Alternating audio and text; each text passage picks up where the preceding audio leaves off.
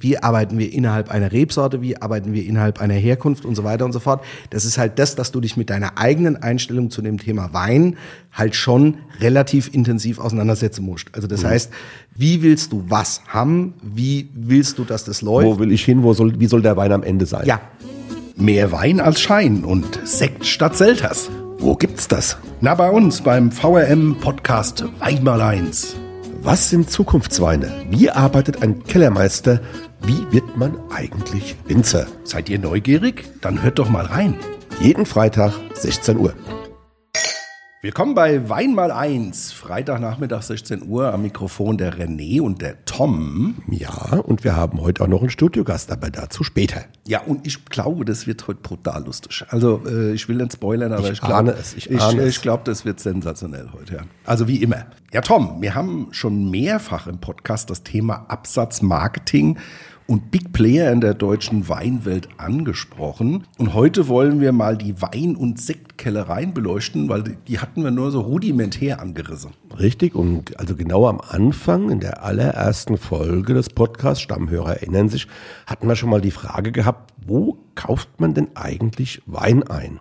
Und äh, wenn wir jetzt mal das Thema Kellerei, das wir jetzt ja vorhaben, heute in dieser Sendung, muss man auch sagen, Kellerei und Kellerei sind zwei Paar Schuhe, aber auch dazu später dann mehr. Menschen unseres Alters, denen fällt da vielleicht auch bei Stichwort Kellerei spontan tatsächlich immer äh, der Loriot-Sketch aus den 70er Jahren ein, wo Herr Blümel von Pallgruber und Söhne unter anderem so schmackhafte Weine wie der Oberföhringer Vogelspinne oder noch besser den Klöbener Krötenpfuhl an die Frau bringen will. Wobei gerade den Klöbener Krötenpfuhl fand ich immer sehr lecker. ja, also äh, definitiv René, einer meiner Lieblingsmomente als Loriot-Fan sowieso. Und wenn es dann um Weinsketche geht, ist der ganz weit vorne. Aber die Zeiten der Haustürvertreter ist ja nun schon längere Zeit vorbei. Und ja, das ist irgendwo auch gut so. Man hat heute ja ganz, ganz viele Möglichkeiten, sich seinen Weintauch zu ja, kaufen. Ja, und man muss fairerweise sagen, es wurde ja nicht nur die Weinindustrie da so ein bisschen auf die Schippe genommen, sondern es ging ja auch noch äh, um den Saugstauber 3000 oder und so weiter und so und, fort. Und, ja. Genau, und so weiter und so fort. Aber das System der direkten Kundenansprache ist tatsächlich immer noch ein Geschäftsmodell bei einigen Kellereien.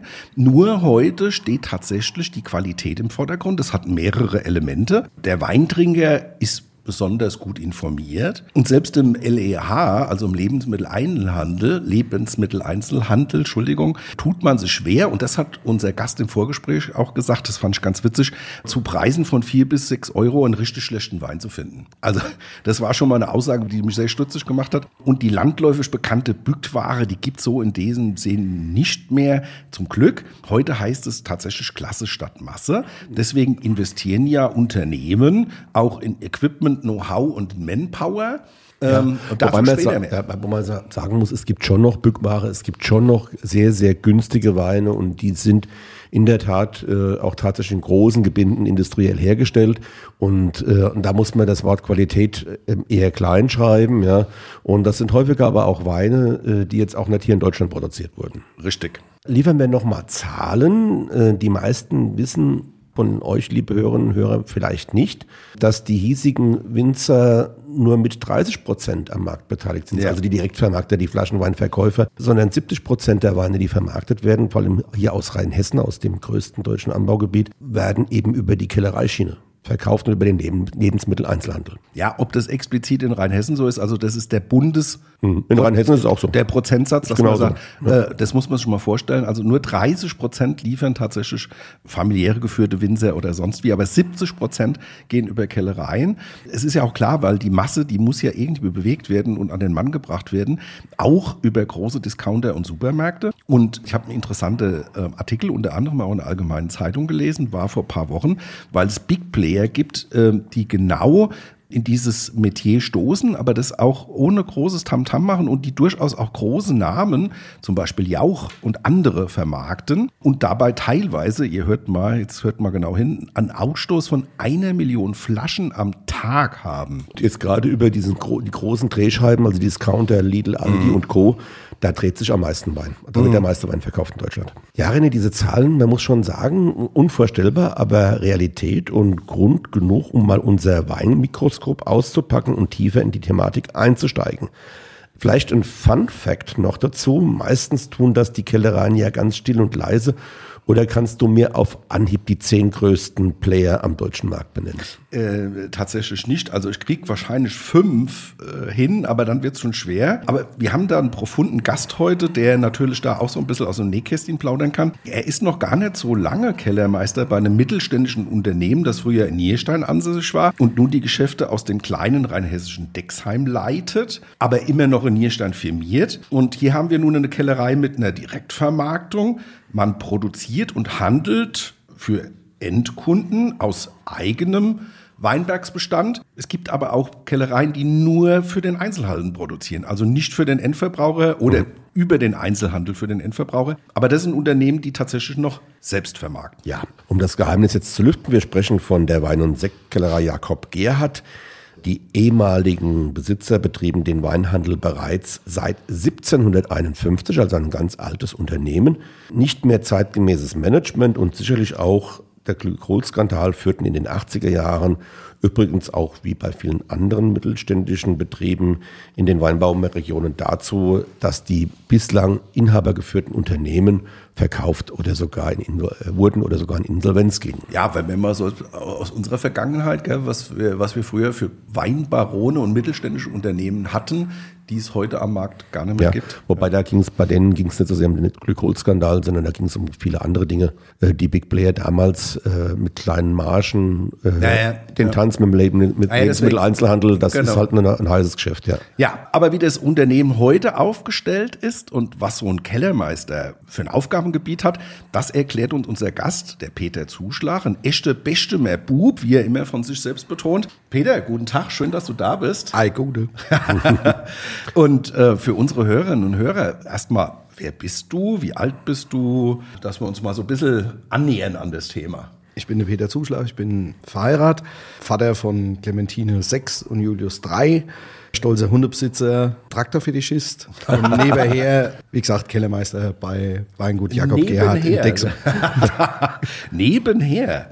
Also so. Es gibt ja auch noch ein Leben außerhalb des Jobs. Ich finde, das ist eine ganz gesunde Einstellung. Wie das so ist. Genau. Ja, Aber du bist, was auch lustig war in unserem Vorgespräch, ja, du bist ja Quereinsteiger. Also du ich hast, bin Quereinsteiger. Du ich hast zu Hause ja kein Weingut oder sonst wie. Und äh, wie kam denn die Affinität dazu, dass du gesagt hast, ey, das ist genau mein Thema? Na gut, wenn du in Bechheim groß wirst, dann ist es schwer, sich mit dem Thema Weinbau nett auseinanderzusetzen, weil mhm. wenn du morgens in die Kindergarten gehst, dann sausen 20 Schlepper an der vorbei, zwei Bus hier, äh, wo jeweils ungefähr neun Mann drin hocken und einer auf dem Fahrrad mit der Hack hin und drauf. Also das heißt, ähm, im Wesentlichen bist du in Bechheim im Norden, Süden, Westen und Osten umgeben von Reben. Mhm.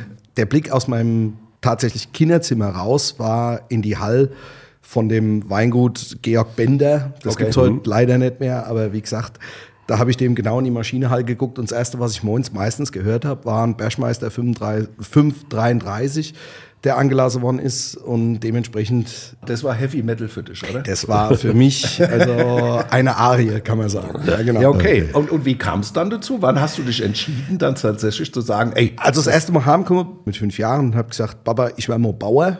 Und ähm, da haben wir Eltern gesagt, mhm, du wirst mal Bauer. Also das war dann noch die Nummer, ähm, ich wäre Jetpilot, ja, Feuerwehrmann Lokomotivführer, oder Lokomotivführer, ja, genau. Egal, ja.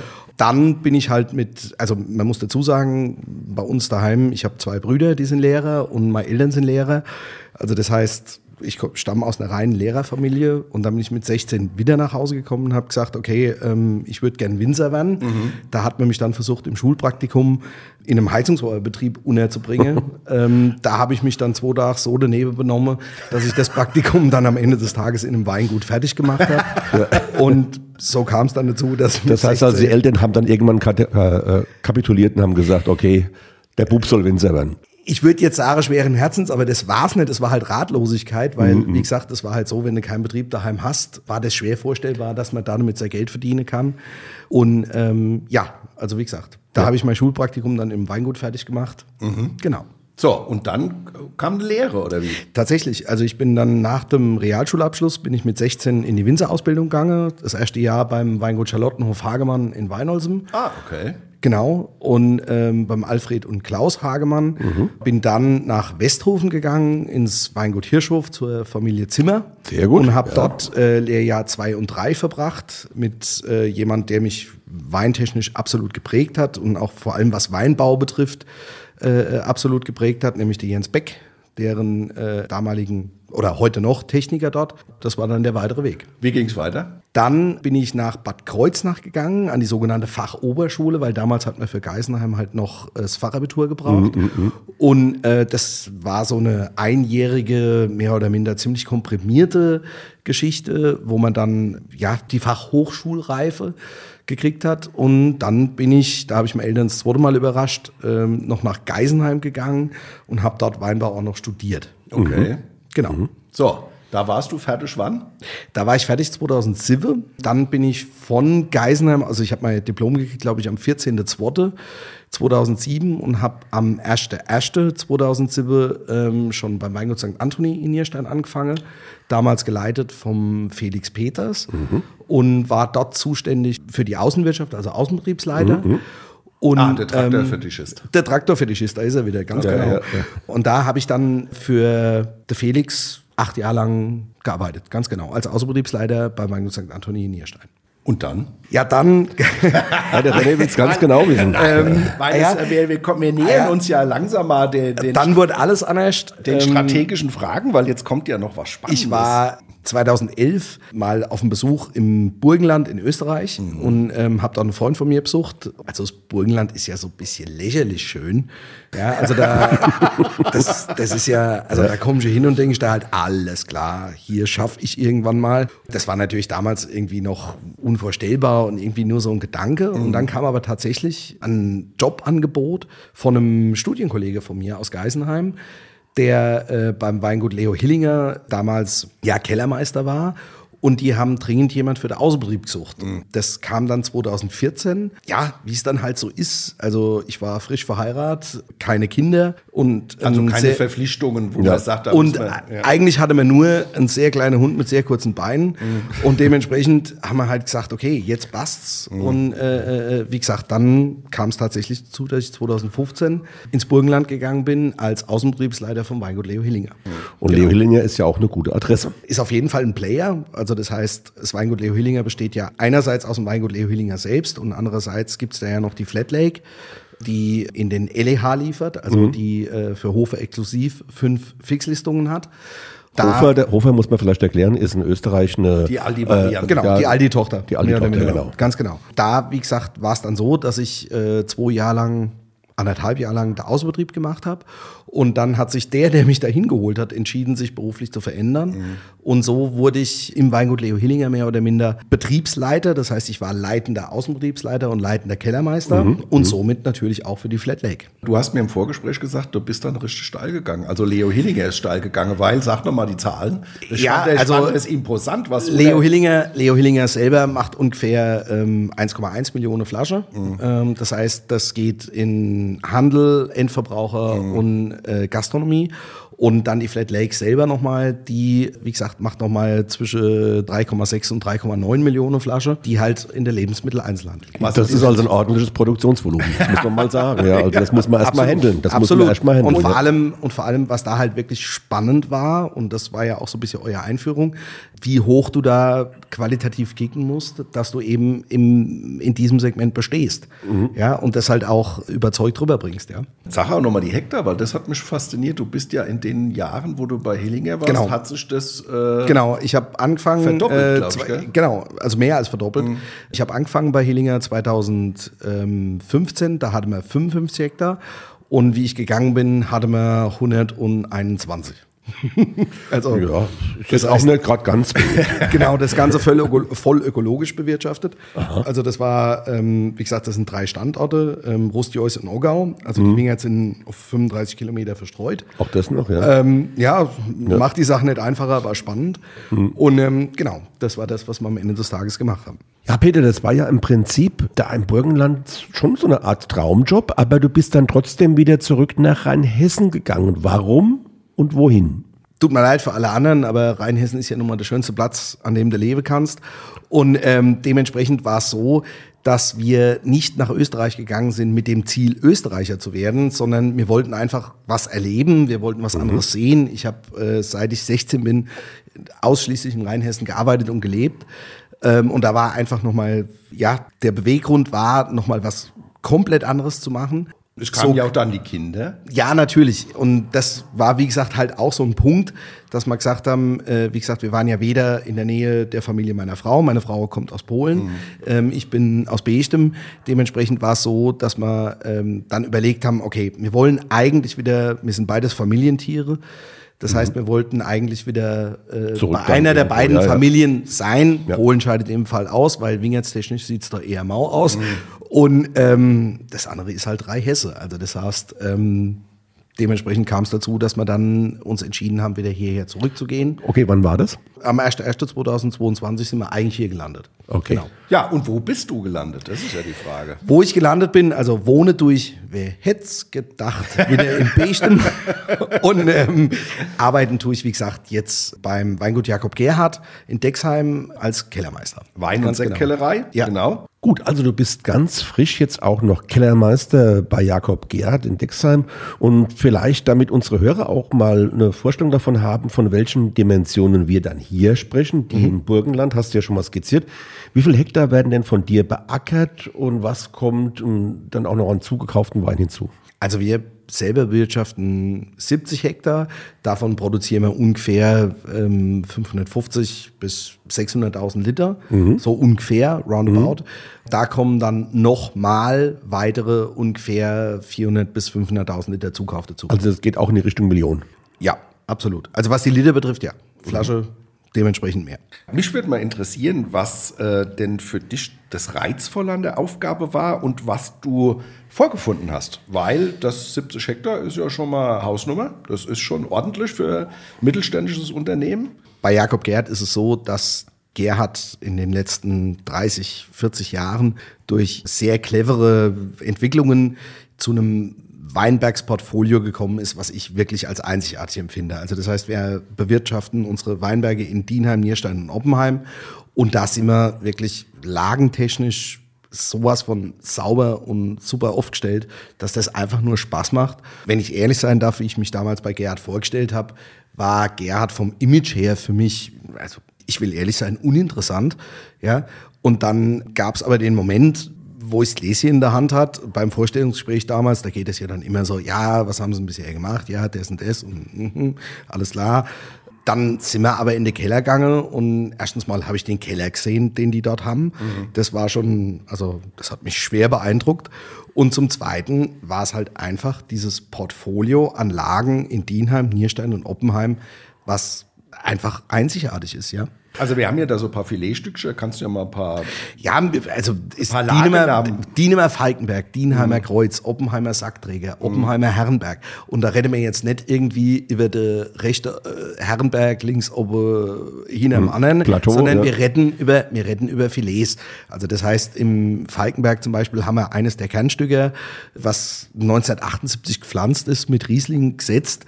Also das heißt, das ist. Ähm, das heißt, da kann man auch toll was rausholen. Ja, also das hat mich halt unfassbar fasziniert mhm. und vor allem hat mich unfassbar fasziniert, was da im Tank war. Es hat sich am Gläschen entschieden am Ende des Tages. Okay. äh, ja. Was im Glas war, ist ganz interessant. Und da will ich jetzt mal den Blick äh, auf den Rebsortenspiegel. Das heißt also, Jakob Gerd hat ja unglaublich viele Rebsorten ja. in seinem Portfolio mit drin. 32 Rebsorten. Richtig. Das ist ja nicht gerade wenig. Sehr breit aufgestellt. Ist das ein Fluch oder ein Segen? Weder das eine noch das andere. In erster Linie ist es eine Herausforderung, weil ich möchte mal an der Sorte festmachen, wie, oder ich möchte mal an Sorte festmachen, die in den letzten Jahren fast so ein bisschen in Verruf gekommen sind. Ich nehme mal als einfachste, das ist Müller-Thurgau. Ich habe schon, seit ich diesen Beruf mache, einen Riesenspaß an Müller-Thurgau, an einem guten Müller-Thurgau. Und du musst dich halt anfangen, äh, damit auseinanderzusetzen, wie willst du diese 32 Rebsorten, also es fordert dich auch, dich damit auseinanderzusetzen, wie willst du denn jetzt einen Bacchus machen? Mhm. Ja, Bacchus ist im Moment, das wissen wir alle, eigentlich in einem gewissen Segment kein Thema mehr. Genauso Müller-Thurgau nicht. Oder Müller-Thurgau ist noch ein Thema, aber nur in so einer Nische. Aber ein richtig gescheite, geile Müller-Thurgau-Kabinett abzulegen, mhm. da musst du dich vorher damit auseinandersetzen und musst dann gucken, wie du da hinkommst. Und das ist im Wesentlichen eine Herausforderung, aber auch ein Riesenspaß. Und du hast ja den Blick ja auch immer so ein bisschen auch, das muss ja auch verkauft werden. Du musst ja, ja auch gucken, du produzierst ja für den Markt, nicht für dich selbst. Ja, wobei diesen Konsens muss man als Kellermeister finden. Du musst gucken, was kannst du vertreten und jetzt irgendwas äh, zum Beispiel zu standardisieren oder was mhm. auch immer. Das ist nicht der Deal, sondern der Deal ist, dass du hergehst und sagst, du arbeitest in der Rebsorte Müller-Thurgau und musst halt gucken, dass es auf die auf unsere Kundschaft passt. Das ist ein ganz, äh, ganz entscheidender Punkt. Mhm. Ja, also das, weder das eine noch das andere darfst du irgendwie verraten. Und das 32 Mal, um ja. die Frage zu beantworten, ja. das ist die Herausforderung. Aber eine, das ist doch eine ziemlich heftige Herausforderung, denke ist ich. Ist es auch. Ja. Also das hat mich auch viel Kraft und Zeit gekostet, mich da damit auseinanderzusetzen. Ja, mhm. probier mal wieder Morio Muscat. Mhm. ja, okay. Finde mal einen. also, wo, wo, du sagst, okay, so geht es oder, oder da kann es hingehen. Ja, ich finde es ja cool, dass du dich damit auseinandersetzt es kann ja auch sein, dass jemand kommt und sagt, Mario Muscat hacken wir aus, wir machen da was anderes rein oder sonst wie, weißt du.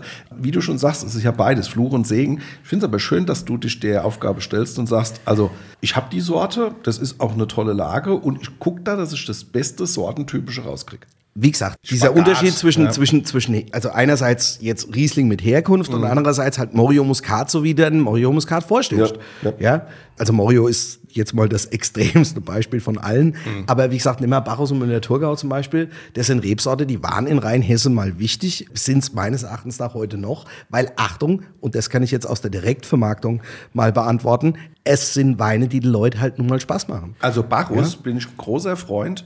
Ich bin ja eh Bouquet-Weintrinker, der Tom auch. Mhm. Ja. Und gerade Bacchus, wenn der gut gemacht ist, habe ich da einen Riesenspaß. Geht mir genauso. Tolle Frucht. Aber wie gesagt, ich musste mich halt mit dem Thema nochmal auseinandersetzen. Mhm. Ich musste mir gute Bacchus suchen, ich musste die probieren. Mhm. Bei Riesling, Chardonnay, Weißburgunder und so weiter und so fort, da sind wir mittlerweile in Rheinhesse ja auf einem Level, das ist uneinholbar. Ja, also da bewegen wir, da kicken wir ja in der Liga, das ist, also was in den letzten 20 Jahren rein, andersrum formuliert, sich in den letzten 20 Jahren in Rheinhessen mit gutem Riesling auseinanderzusetzen uiuiui, war das kompliziert. das heißt, du bist in jedes zweite Weingut reingelaufen und hast einfach von der Basis bis wahrscheinlich ganz nach oben einen gescheite Riesling gekriegt. Aber wie gesagt, mit so einer Rebsorte wie Bacchus ist es halt so, die ist ja teilweise auch so fast so ein bisschen in Verruf gerade. Mm, ja, aber da wieder was Gescheites zu machen, so wie es zum Beispiel 98, wie ich mal Winzer gelernt habe, mm. noch funktioniert hat, das ist heute schwer. Und mm. da sich damit auseinanderzusetzen, war mir schon wichtig. So, und jetzt mal Butter bei die Fische. Wie sieht denn so ein normaler Tag bei dir aus? Ähm, du musst ja ganz viele Dinge im Auge behalten. Und zum einen hast du ja die eigene Produktion und dann kommt ja auch immer noch die zugekauften Produkte. Und dann hast du ja auch ein paar Mann, auf die du achten musst. Ihr füllt ab und, und, und. So, mach doch mal so gerade. Äh die Mann achten meistens mehr auf mich. Also das heißt, im Wesentlichen ist es so, das sei ganz klar erwähnt. Ich bin bei Gerhard von grandiosen Leuten umgeben. Ich habe die Ehre, mit äh, Küfern zusammenzuarbeiten, die den Job deutlich länger machen als ich. Mhm. Und ähm, dementsprechend auf diesen Erfahrungsschatz zurückzugreifen, ist mega. Ja, wie ist das? Uhr, die Tür geht auf, oder ich sag's vielleicht auch Viertel oder Sippe, die Tür geht auf, ganz genau. Also im Wesentlichen ist es erstmal so, dass du dich in dem, unserem Beruf damit abfinden musst, dass du am Morgen genau das Gegenteil von dem machst, was du dir gestern Abend vorgenommen hast, weil wir Winzer sind ja in erster Linie Problemlöser. Okay. Das heißt, du hast da abends, also das ist ja auch das, was den Job so liebenswert macht. Das heißt, du bist eine Mischung aus Elektriker, Mechaniker, Schlosser teilweise. Und da ist es so, dass du, ich glaube, man kann es dritteln so ein bisschen. Das eine ist wir sind in Deutschland, das heißt, es gibt gewisse Regeln einzuhalten. Das heißt, du musst AP-Anträge machen, du musst Etikette bestellen und so weiter und so fort für die ganze Füllung. Wir haben eine eigene Füllung im Haus, das heißt, wir füllen es meistens selbst. Dementsprechend hast du da Material. Ja, bestelle. Material. Also äh, gut, wobei Material ist es gar nicht, sondern einfach mal das Offizielle im Auge zu behalten, was das Gesetz will. Ja, mhm. das heißt, mhm. wenn du so viel füllst wie mir, ist das ein Thema. Also Zeit am Schreibtisch. Ja, hast du okay. definitiv. Dann ist es so, das wäre jetzt in meinen Augen der zweite Part. Wenn du so arbeitest wie wir bei Gerhard, dann ist es so, dass wir nichts oder das war auch so ein bisschen mein Ding, dass du nichts standardisieren willst. Das heißt, du willst Entscheidungen treffen in dem Moment, wo sie richtig sind. Ob das jetzt der Abstich ist, ob das die Filtration ist und so weiter und so fort. Da musst du wissen, okay, wann will der Vertrieb ein Wein, wann musst du anfangen, bei diesem Wein zu reagieren oder aber wann kannst du dir hinten aus dem Sack stecken und kannst sagen, okay, hm, sitz mal aus. Also Zeit, ja. Zeit, Zeit am Schreibtisch, Zeit im Keller. Zeit im Keller, Zeit organisatorisch im Keller, mhm. dass man mit denen Jungs Everett und sagt, okay, wann machen wir was, wann machen wir was, wie. Ja. Und der dritte Part ist, ich mag das Wort kreativ nicht, weil das irgendwie so pauschalisiert ist, mhm. aber es ist tatsächlich so. Also das heißt, der dritte Part ist der, Da sind wir wieder bei dem Ding, wie arbeiten wir innerhalb einer Rebsorte, wie arbeiten wir innerhalb einer Herkunft und so weiter und so fort. Das ist halt das, dass du dich mit deiner eigenen Einstellung zu dem Thema Wein halt schon relativ intensiv auseinandersetzen musst. Also das mhm. heißt, wie willst du was haben? Wie willst du, dass das läuft? Wo will ich hin? Wo soll, wie soll der Wein am Ende sein? Ja, und das ist ein kreativer Teil, den man jetzt in Zeit gar nicht irgendwie fassen kann, weil das machst du meistens abends auf der Couch, wenn du da liegst und glaubst, die Kinder sind im Bett, der Hund schläft, dementsprechend hast du jetzt Zeit, von wegen her Degen, dann geht's halt oben oft im Kopf weiter und du ja. brütest halt jetzt über Bacchus. Ja. Wenn es halt so ist. Ich habe bei mir zu Hause auf dem Nachttisch auch einen Block und einen äh, Kugelschreiber liegen, weil mir kommen gerade vor dem Einschlafen immer viele ja. Ideen. Und wenn ich dann einschlafe und ich schreibe das vorher nicht auf, sind die weg am nächsten Tag. Beziehungsweise viel schlimmer, es ist so, dass du manchmal dann abends im Bett liegst und dann fängt an, die Gedankenmaschine zu laufen. Wie heißt es manchmal so schön, du legst dich ins Bett, willst eigentlich schlafen gehen und dann sagt der Hirn, Bacchus. ja, und dann geht's halt los. Und dann also mein, halt mein, mein Hirn ja. hat mir jetzt noch nicht Bacchus gesagt, aber vielleicht mal Spätburg unter ah, ja, so. nee, ah, ja, das ist nicht nur Bacchus, sondern ja, ja, klar, das ist, halt, schon klar. Ja. Ich bleibe jetzt mal ein bisschen bei dem Beispiel. Ja, ja, nee, ja. Aber wie gesagt, so, so ist das halt oft. Und das ist halt der kreative Part, der mich auch unglaublich fordert. Also, und manchmal auch müde macht. Das ist ja auch ein spannender, aber doch ein ganz spannender Aspekt, was viele von euch, liebe Hörerinnen und Hörer, vielleicht gar nicht so im Blick haben, dass Winzer auch ein unglaublich benutztes Wort jetzt kreativer Job ist. Ich muss, äh, mein, äh, brauche eine Vorstellung, was ich mit meinem Produkt machen will, wie ich mein Produkt machen will. Und natürlich, und das heißt, das Machen, das muss die Natur aber auch hergeben. Das heißt, ich muss auch erstmal den Stoff haben, dass ich das da überhaupt in einer gewissen Weise auch tätig werden Ja, und wenn du hast, wird's noch komplizierter, ja. weil dann hockst du nämlich da und denkst, ach du Heilige, jetzt hängt's an mir. Schließe ich direkt die Frage an, weil ihr macht das ja auch in einem großen Rahmen. Mhm. Ja, wir haben jetzt gerade mal die, aus die Literzahl, die Flaschenzahl gesagt. Wo wächst denn die Qualität im Weinberg oder im Keller? Oder was kannst du als Kellermeister im Keller noch machen? Diese Trennung kann man heute so klar nicht mehr ziehen, weil im Wesentlichen wissen wir alle, es passiert draußen. Ja. Ja, das heißt, was du von draußen reinkriegst, entscheidet darüber, was du damit machen kannst und welche Möglichkeiten du hast. Du kannst, Entschuldigung, die Formulierung, du kannst aus Scheiß kein Gold machen. Ja. Ja, das heißt, wenn du Zeug kriegst, was nicht oder Lesegut kriegst, was nicht funktioniert oder was irgendwie vorher funzt worden ist, da kannst du noch so Mühe geben. Ja, das ist ja so Credo vom so gesunden Lesegut. Es muss Top-Lesegut sein, es muss super reinkommen. Ist aber auch ja, so. Also das heißt, ja. wenn du es jetzt gerade in einer größeren Dimension betreibst, ob ich das jetzt bei Hillinger war oder jetzt beim Gerhard, ähm, es muss gescheit sein. Und vor allem ist es auch so, wir arbeiten ja in Rheinhessen auf einem Niveau, gerade was Lesegut betrifft und was die Möglichkeiten betrifft, in Rheinhessen Wein zu produzieren. Ja, da ist ja in Rheinhessen so viel passiert wie Entschuldigung für die anderen, aber nirgendwo anders, dass du halt sagst, okay, die Leute arbeiten mit einem Traubenmaterial, wenn du heute durch die Gemackung fährst, also find mal die Winge, die richtig schlecht beieinander sind. Also das ist schon. Ich kenne schon zwei, drei, aber. Gut. Da müssen wir jetzt nicht vertiefen. Ich wollte gerade sagen, also im Wesentlichen ja. Gut. Ja, kommen wir nochmal zu dir zurück und zu deinem Job. Du bist ja am 1. Januar 2022 gestartet. Ja. Äh, damit ist klar, dass der aktuelle Jahrgang, der jetzt gelesen wurde, derjenige ist, den du der erste, den du zu verantworten hast. Genau. Was waren denn so die ersten Stellschrauben, die man als Kellermeister dann in so einem Job auch angeht und vielleicht auch verändert? Oder konntest du alles so lassen, wie es war? Na, sicher nicht, weil, was heißt sicher nicht?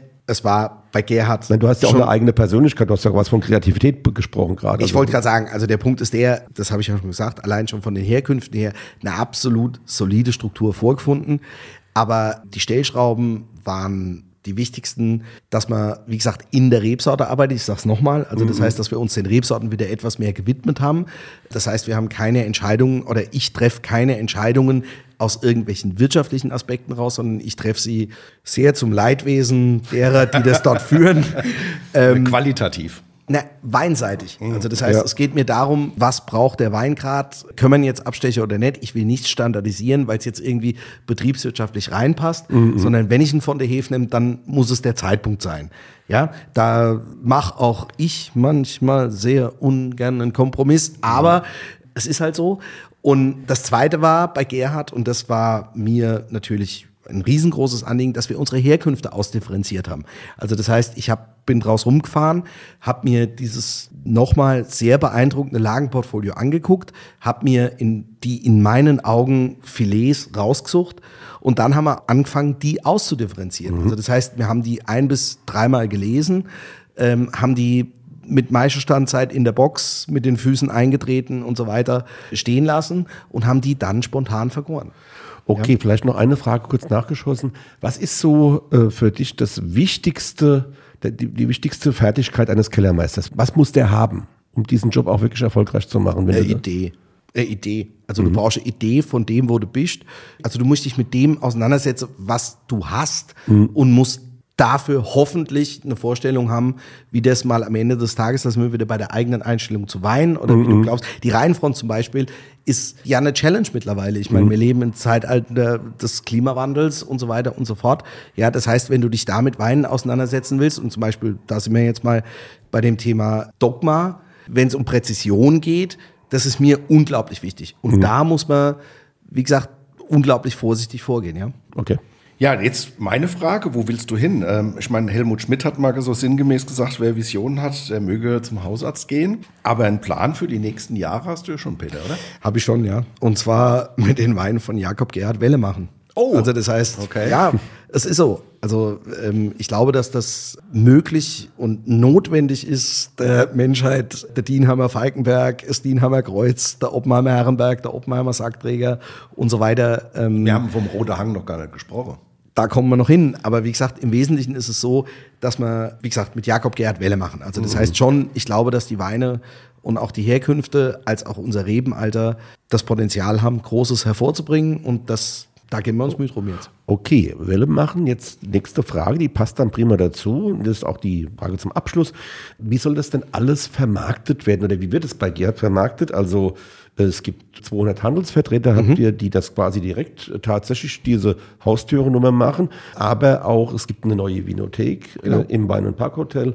Was äh, auch von euch betrieben wird. Ja, genau. Ja. Wie soll der Wein, die Wellen, die du dann mit deinem Team machst, wie sollen die an den Mann gebracht werden? Wie ihr schon gesagt habt, wir sind Direktvermarkter. Das heißt, in erster Linie ist es mal wichtig, dass man weiß, dass, also Direktvertrieb bedeutet ja, dass du dich mit dem Endkunden auseinandersetzt. Ja, ihr habt ja vorhin aufgezählt, es gibt äh, LEH, es gibt den Handel, es gibt den Fachhandel und so weiter und so fort. Und ein Alleinstellungsmerkmal von Gerhard ist es definitiv, dass willst du Flaschwoi, gehst du zum Gerhard. Ja, und mhm. die Leute haben ähm, in unsere 200 Handelsvertreter einen direkten Ansprechpartner. Ja, sie können ihren Geburtstag planen, ihr könnt einfach den Vibe stellen, den er sonst immer trinkt. Oder aber man ruft ihn an und sagt, hör zu, bring mal was. Bring mir mal was, was ich bisher noch nicht probiert habe. Ich trinke gern das und das. Und dementsprechend ist es so, dass die Leute bei uns wirklich direkt betreut werden bezüglich des Hotels. Also in der Vinothek ist es am Ende des Tages so, dass wir schon zeigen wollen, was Gerhard macht, mm -mm. wie breit Gerhard aufgestellt ist. Mm. Gerhard ist ja auch international relativ breit aufgestellt. Genau. Was ich noch äh, im Vorgespräch ja, was wir jetzt vergessen haben, das wollte ich nur noch mal.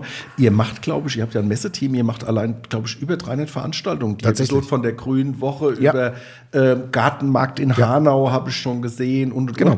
Und da sind ja auch so Spezialisten dabei, da gibt es durchaus auch mal Austern, oder? Da gibt es von bis, also es gibt von deinem, ich weiß nicht, wie alt du bist, 49. Geburtstag, ähm, bis hin zur tatsächlich Einzelhandelsmesse, wofür auch immer, mhm. haben wir ein Messeteam, was Messestände stellt und ähm, was auch wiederum dem Kunden einen Ansprechpartner am Stand gibt, wo es heißt, zeig mir ja, was da hast. Ja, ja Peter.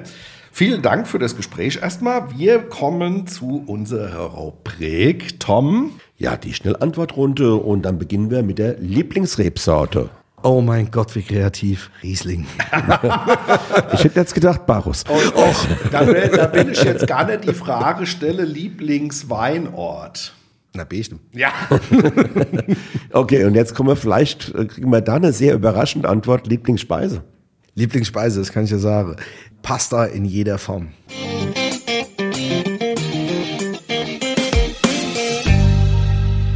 Hier ist sie wieder, wie in jeder Woche, unsere Weinentdeckung für euch. Das ist ja der Weinsinn! Tom, ein Markenkern für Peter Zuschlag ist ja der Riesling. Wen wundert es, dass er uns heute auch einen mitgebracht hat? Peter, was ist denn für dich das Spannende an der Rebsorte Riesling? Ach Gott, dass er alles kann. Das ist, also im Wesentlichen ist Riesling deswegen meine Lieblingsrebsorte, weil du vom einfachsten, aber trotzdem komplett befriedigenden Wein, sprich die Jungs kommen um drei Uhr zum Grille und es müssen vier Flaschen leer sein, mhm. bis das Fleisch auf dem Grill ist. Ja, ja das ist auch ungefähr die Marge, die wir bei uns zu Hause haben. Ja, ah, ja ich sage ja nur, aber jeder, den du fragst, was sind die größten Weine, die du je getrunken hast, da wirst du ganz wenige finden, wo kein Riesling drunter ist. Mhm. Aus den letzten 100 Jahren oder aus den letzten 120 Jahren eigentlich gibt's Weine, die haben einfach den Standard dessen definiert, was wir, und wie gesagt, diese Möglichkeit, also vom allereinfachsten, mhm. vom wirklich allereinfachsten Wein bis hin zum größten, was man getrunken hat, deswegen fasziniert er mich so. Ja, kann ich voll unterschreiben, denn du hast es ja schon gesagt, was wäre Rheinhessen ohne Riesling? Ganz klar. Ja, aber ich möchte den Ball auch gerne noch mal in die anderen Anbaugebiete ja, spielen, weil wir haben ja auch etliche bei uns im VRM-Verbreitungsgebiet und ganz klar, Rheingau, Nahe, Mittelrhein, Hessische Bergstraße. Die geben sich all Mühe. Auch da, stimmt. Auch da gibt es exzellente Rieslinge. ja. Äh, und da stellt sich jetzt mal die Rheinhessen-Brille ab. Du darfst, äh, ich glaube, aus Bestem und aus Nierstein darfst du nicht mehr raus, Peter. Wenn du jetzt rüberfährst. Ich ja nur, also, Nein, also einigen wir uns da drauf. Es gibt tolle Rieslinge. Riesling ist eine tolle Rebsorte. Den gibt es in Rheinhessen toll. Den gibt es natürlich im Rheingau in der Nahe und so weiter. Auch in der Top-Qualität. Und wir haben natürlich das große Glück, hier in einem VRM Weinland zu leben. Die VRM erscheint ja in fünf äh, deutschen Anbaugebieten. Und damit sind wir der führende Verlag in dieser Hinsicht. Ja. Und das freut uns natürlich als Podcastmacher sehr, weil wir sind auch gerne in diesen ganzen Anbaugebieten unterwegs. Und genau deswegen ist am 3. und 4. Juni auch das erste Wein mal eins Wein- und Genuss-Event hier auf dem Lerschenberg und ich sind wir auch dabei. Ich, ich wollte gerade sagen, Peter. Sind wir auch dabei. Ihr seid dabei und wir freuen uns. Ähm, die Hörer und können über 40 andere Winzer aus all diesen Richtig. Anbaugebieten und da kommen auch die Pfalz noch, also sogar aus sechs Anbaugebieten. Genau. Also wir haben da cool. viel Spaß. Ja. Könnt uns live erleben. Aber zurück zum Wein. Mitgebracht hast du 21er Dienheim Riesling Ortswein. Jupp. Sag doch nochmal so zwei, drei Takte zu den unterschiedlichen Riesling-Stilistiken Nierstein, Oppenheim, Dienern. Und, natür und, natürlich ein bisschen was zu dem Ausbau von dem. Also wir haben ja das große Glück, in drei sehr unterschiedlichen Gemeinden produzieren zu dürfen oder ich, dass ich dort produzieren darf, wir produzieren können. Nierstein ist unfassbar elegant. Nierstein ist von der Mineralität her so ein sonores, komplett solides Brummen, rein nah, unfassbar feminin, elegant, ja, teilweise schon wirklich betörend, mhm. ja. Obnem ist die Nagelbombe, was Frucht betrifft. Also das heißt, ähm, Obnem fliegt in alle Richtungen auseinander. Das macht halt durch die schweren Böden im Herrenberg und im Sackträger, was heißt durch die schweren Böden? Im Unterboden, also im Oberboden schwer, ohne drunter ist Kalk, mhm. Kalkschotter teilweise. Aber es ist halt muckelig. Es ist, es ist wahnsinnig zugänglich, es ist super fruchtig. Ja, und dann kommt die Pins Dienem, ähm, die im Endeffekt unfassbar feingliedrig, sehr strukturiert, präzise. Manchmal, wie hat mein Opa immer gesagt, bei Filigran hat man früher gesagt, es war DIN. ja, also das heißt, Dienheim ist halt unfassbar leise, aber in jedem einzelnen Ton laut. Mhm. Ja, und das okay. ist halt das, was uns da fasziniert. Genau. Ja, manchmal sind die Leisen auch die, äh, die interessanten. So, das, ich bin ja auch ein Leiser. Wie gesagt. Ja, ja, ja, ja, ja. ja, Also, ich bin kaum aber, zu hören eigentlich. Aber ihr seht, äh, liebe Hörerinnen und Hörer, der Peter, der brennt äh, für die Nummer. Ich glaube, es hätten wir gar nicht besser rüberbringen können, aber wir stoßen jetzt mal alles trocken Luft. Peter, mal reinriechen, was du da fabriziert hast. Das ist aber auch typisch jetzt Riesling. Schön Zitrus. Aber auch noch so ein bisschen weiße Pfirsich. Mhm. Ja, und ein Hauch Exotik ist auch dabei, findest du auch, oder? Ah, ja, klar. Also Maracuja. Ja, gut, jetzt probiere ich auch mit. So ja, ist es nicht. Ja, sag du es, René. Ganz schön Druck. Ja. Vielschichtig. Absolut. Auch so ein bisschen Hefewürze, finde ich, hat er, bringt er mit. Ja. Mineralität und Salz, wie du schon gesagt hast. Bisschen Grip. Du knackst mit den Zähnen. Peter, was willst du sagen noch? Dienheim fasziniert mich halt da findet auf so wenig Platz so viel statt. Mhm. Ja, also du hast ja so Weine, da hast du über die gesamte Weinlänge irgendwie so drei, vier mhm. Hotspots. Aber in Dienheim ist es anders. In Dienheim habe ich das Gefühl, es findet auf fünf von, Zentimeter ja. finden tausend Sachen statt. Mhm. Also das ist, deswegen sage ich ja die Pins Dienem. Mhm. Ja, weil das ist, das ist teilweise, also was ich geil finde, ist, wie das in sich aufgeht. Mhm. Also das heißt, du hast jetzt Exotik in der Nase, hast aber trotzdem irgendwie dieses kompakte Stehen. Mhm. Ja, das fasziniert mich schon. Ja. ja. Ja. Und ich muss sagen, der hat also ein wunderbares äh, Mundgefühl, dieser Wein. Sehr, sehr ausbalanciert. Diese reife Mirabelle, die da auch noch mit durchschlägt, die trägt dazu natürlich ein bisschen bei. Und auch wir kommen ja nachher gleich noch zu den Analysedaten. Das ist auch aus dieser Hinsicht sehr ausbalanciert. Muss ehrlich sagen, ein sehr gelungener äh, Riesling. Und wenn die Nummer Pins ist, dann trinke ich gern pinzige Weine. Ja, es ist als Spezie. René, und jetzt kommt die Frage aller Fragen. Was essen wir dazu? Äh, Food Pairing kann ich mir ganz gut vorstellen. Also ich würde jetzt ähm, einen Wildkräutersalat mit so einem gebeizten Saibling, bisschen Creme fraiche, paar schöne äh, Saiblingseier oben drauf noch und so einem Hauch geraspelten Krähen drüber. Das Klingt war so ein bisschen, ja, der Klingt Krähen, ist, der Krähen ist meine Hommage an dein Burgenland sozusagen. Oder, ähm, also auf der Webseite von äh, JG kann man sehen, was die vorschlagen. Die haben gesagt Krevettensuppe oder pochierter Seefisch auf Wirsing mit einer Beurre Blanc. Kann ich mir auch gut vorstellen. Kann ich mir auch gut vorstellen. Ja, ich habe schon wieder Hunger. Ja. Also meine Frau hat mal Lachs gemacht mit so einer Walnusskruste und ähm, auf der eigenen Haut gebraten. Das war auch ein Erlebnis, was uns viel Freude bereitet hat. Ja. Ja, das wird auch da mit so einem frischen Feldsalat dabei. Oh. Das hat schon Spaß gemacht. Supidupi. wir also kommen die essen gern. alle gerne Schmackschen. Ja, ja. Okay, ja, dann jetzt noch die angekündigten Daten. Alkohol 12,5 Volumenprozent, Restzucker 5,3 Gramm je Liter, Säure 6,5 Gramm je Liter, also die Hartschuss-süße Säureregel ungefähr eingehalten und der Preis dieses wunderbaren Rieslings 16,95 Euro.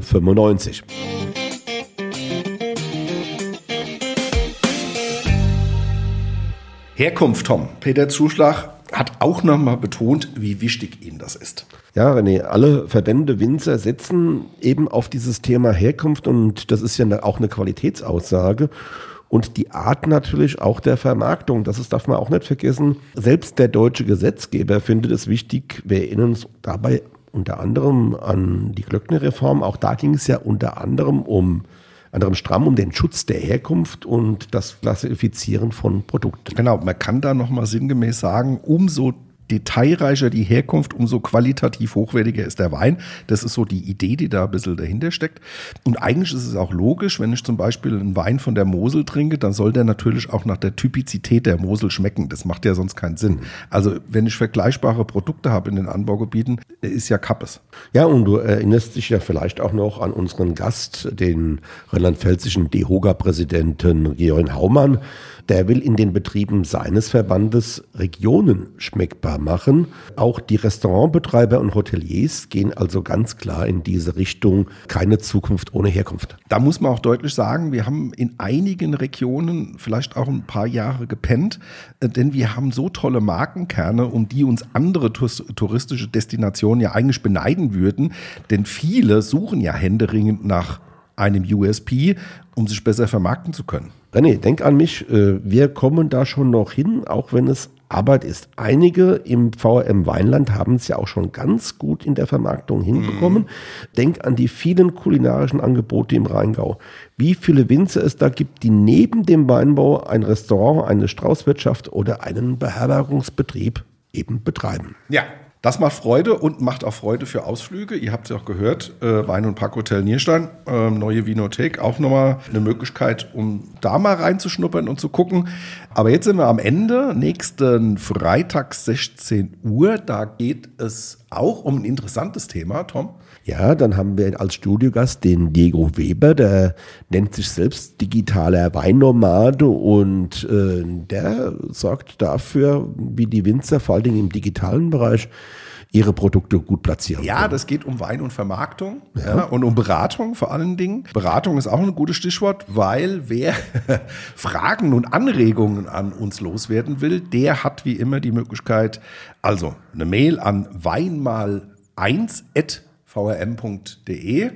Und ja, Peter, super, dass du da warst. War eine lustige Nummer. Ich habe sehr viel mit dir gelacht. Tom? Und ich sage jetzt einfach nur mal Gute. Gute. Alpo, gute.